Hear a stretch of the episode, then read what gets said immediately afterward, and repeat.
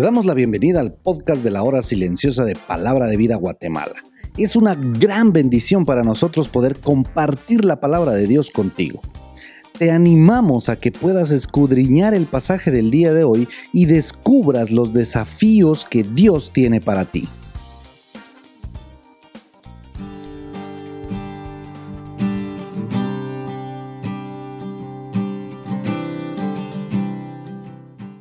Hola, ¿cómo estás? Yo soy Fernando Figueroa y tengo una vez más el privilegio de comentar la hora silenciosa para este día. El pasaje se encuentra en Génesis capítulo 50 versículos 7 al 26.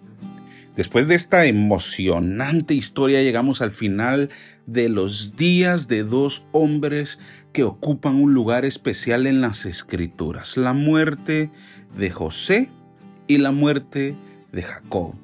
Recordemos cómo la vida de Jacob pareciera que al inicio se trataba de un rotundo fracaso, robando la primogenitura de su hermano, engañando a su padre, luego siendo engañado por su suegro, también teniendo preferencias por sus hijos, formando en ellos raíces de amarguras profundas que traerían como resultado el odio contra José a tal punto que lo vendieron y en los pasajes de hoy vemos cómo la gracia de Dios se manifiesta en la vida de Jacob.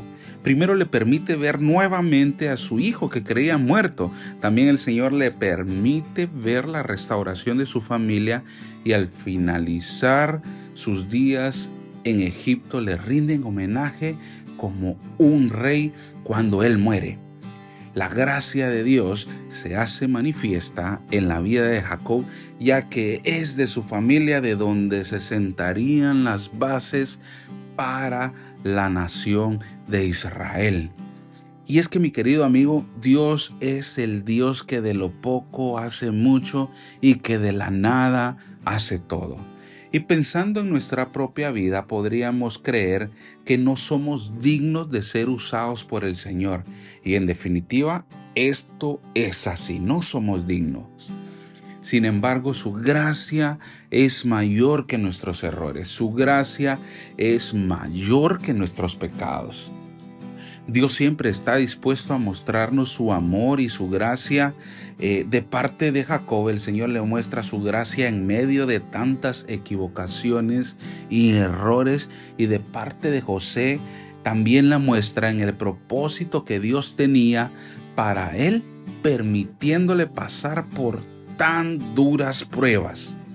En ambas situaciones la gracia de Dios estaba presente, lo estaba en los errores de Jacob como en la fidelidad de José, porque la vida del cristiano no es acerca de nuestros propios méritos, sino acerca de los méritos de Cristo, quien nos muestra su gracia y nos perdona sin importar nuestra condición y nos quiere usar. Recuerda, es solo por gracia.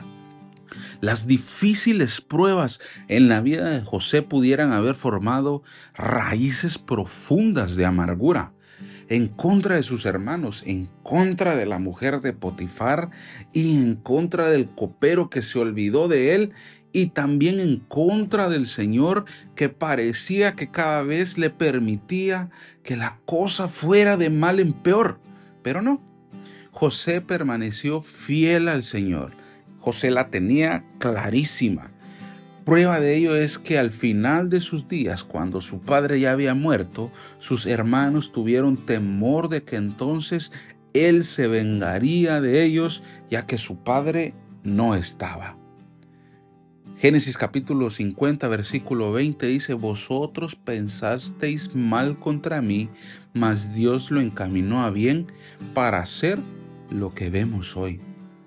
¿Qué pruebas estás pasando que piensas que Dios perdió el control? ¿Te has sentido rechazado? ¿Te has sentido desanimado o molesto porque las cosas no resultan como tú esperabas?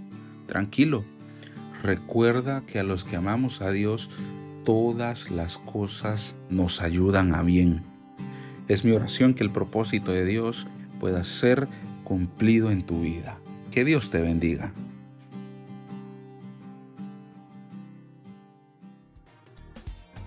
Queremos animarte a que puedas compartir este podcast con tus amigos y así poder crecer juntos en el conocimiento de la palabra de Dios. Síguenos en nuestras redes sociales para más información.